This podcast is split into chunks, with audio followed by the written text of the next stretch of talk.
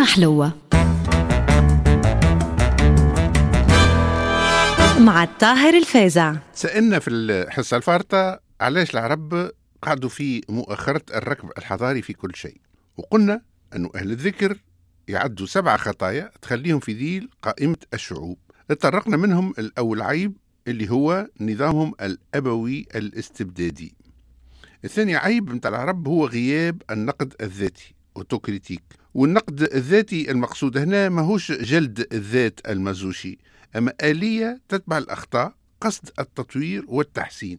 ومن غير هالعقلية اللي تتساءل ديما على الأغلاط والعيوب وتسعى باش تتلافيها وباش تطور الأداء ما يمكنش لحتى بلاد أنها تنجح في مواجهة تحديات الحياة اللي تتبدل تتغير وتولي ضحية الجمود يخليها متأخرة على بقية الأمم.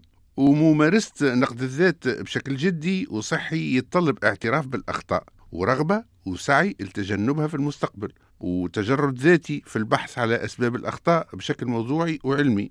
لكن في العالم العربي الغلطة تعتبر ضعف والاعتراف بها انتقاص من الذات والحاكم عمره لا يغلط. وإذا صارت غلطة تتفسر المشكلة على أنها تآمر أجنبي من الصهيونية ولا من الأمبريالية ولا من الرجعية ولا في الحاشية الخايبة من الصائدين في الماء العكر وإلا اللي في قلوبهم مرض وهك اللغة المضروبة اللي تعرفوها. والعقل العربي بصفة عامة يميل للإخفاء والتستر والتناسي.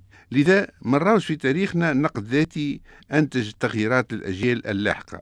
وتو كيف تشوف إيش صاير بعد ثورة مباركة والنورمال ولا نقد ولا نقد ذاتي الدوخ.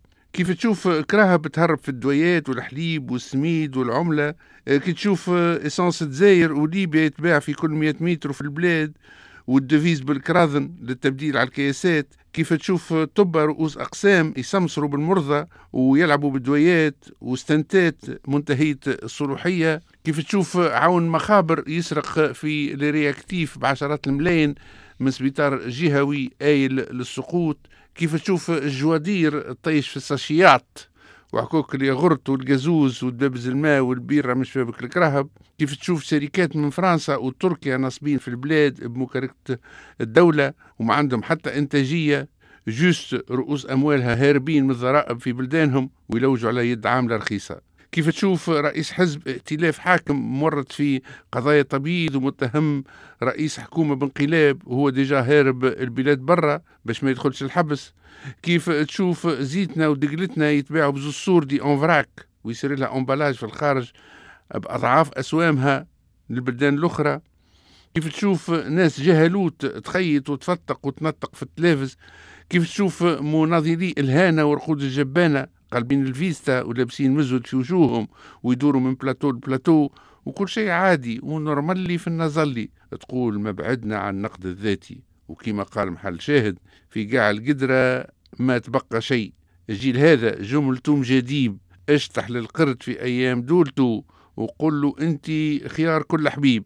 نتعداو توا الثالث عيب متاع العرب اللي هو عدم اعتماد مبدأ المواطنة وعدم فصل الدين عن الدولة.